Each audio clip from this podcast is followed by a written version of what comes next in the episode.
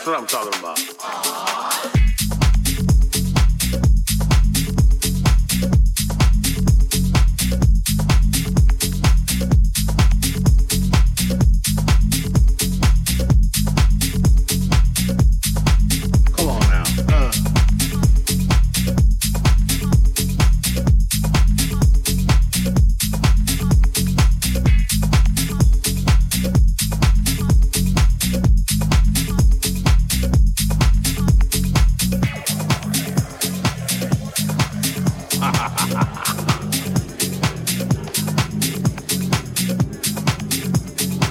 Charlie gets out, but Charlie's hanging out with us. Pitiful. That's all. Every time I see Charlie, I go, ooh.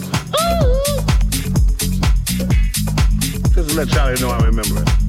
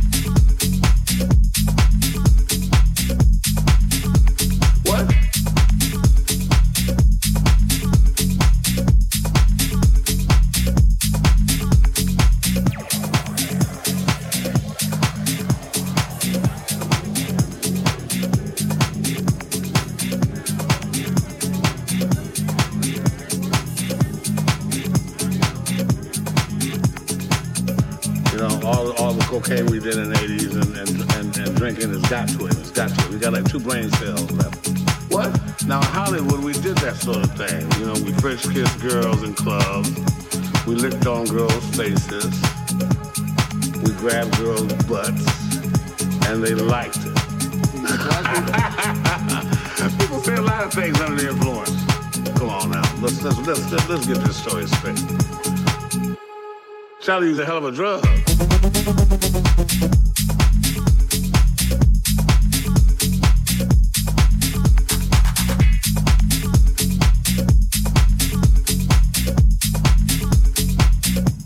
But that's what I'm talking about.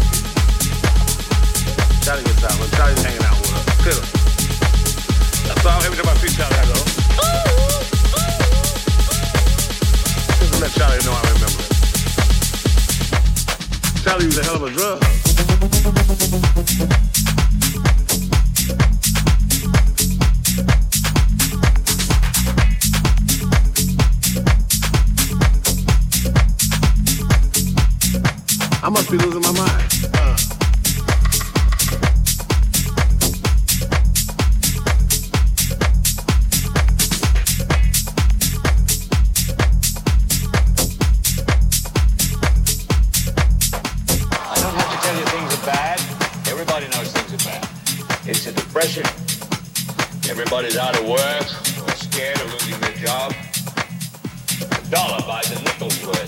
Banks are going bust. Shopkeepers keep a gun. But that's what I'm talking about. Uh. Punks are running wild in the street because nobody anywhere seems to know what to do and there's no end to it. We know the air is unfit to breathe and our food is unfit to eat. We sit watching our TVs while some local newscaster tells us that today we had 15 homicides and 63 violent crimes, as if that's the way it's supposed to be. We know things are bad, worse than bad. They're crazy. It's like everything everywhere is going crazy, so we don't go out anymore. We sit in the house, and slowly the world we're living in is getting smaller, and all we say is, please, at least leave us alone in our living room. Let me have my toaster and my TV and my steel-belted radio, and I won't say anything. Just leave us alone.